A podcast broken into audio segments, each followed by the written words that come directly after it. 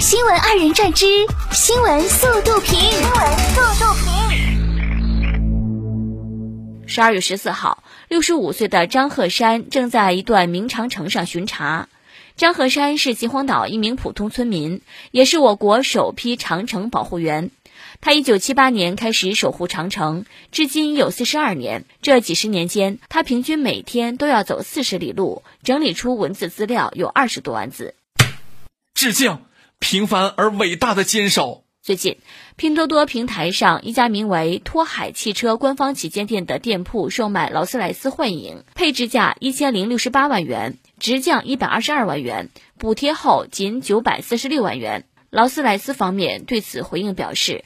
在不伤害消费者利益和劳斯莱斯品牌形象的前提下，我们愿意看到电商平台和商家针对产品销售和宣传的不同尝试。目前该车仍然在售，商品订单为定金订单，支付九万九千九百九十九元定金可发起拼单。根据显示，目前已经有超过十万人想拼。哎呀，不用不用不用，不要给我优惠，我差的是那区区一百多万吗？我差的是那一千多万。十二月十五号，吉林长春，一名南方同学在东北上学，洗完毛巾后放在阳台忘记取回，没想到第二天发现时已经冻成冰块。东北室友现场教学玩冰壶，对此，来自广东的刘同学称，当时惊呆了，没有想到还能这么玩。嗯，挺好玩的样子，就是费毛巾。十六号，广东佛山一红绿灯路口，一位大爷边过马路边练篮球。大爷站在路中间，将球抛起七八米高。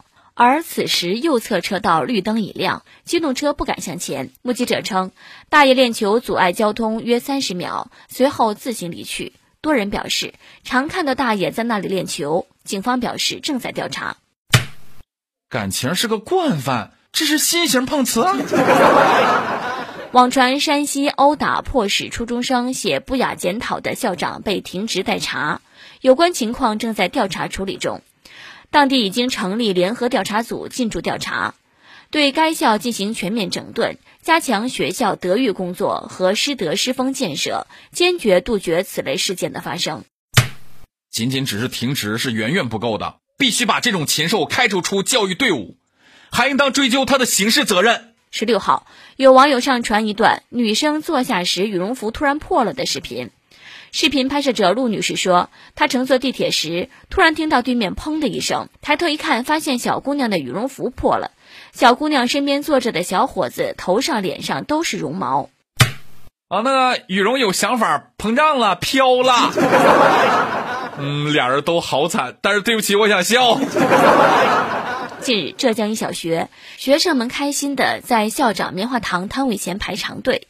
校长邵建刚娴熟的制作棉花糖。他说，学校连续六年用不同方式奖励孩子，今年想用孩子们喜欢的棉花糖，鼓励大家更努力。孩子们表示，我会努力，争取再拿一个。啊，请问这个学校还招不招七岁零一百八十个月的学生啊？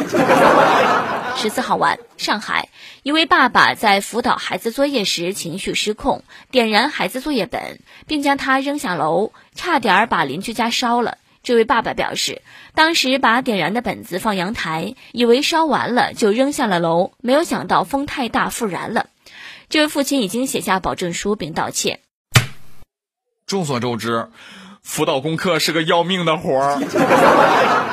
十二月十六号，黑龙江五常七旬退伍老兵郝继久因孙女儿学习成绩好，用雪造了一架大飞机做奖励走红。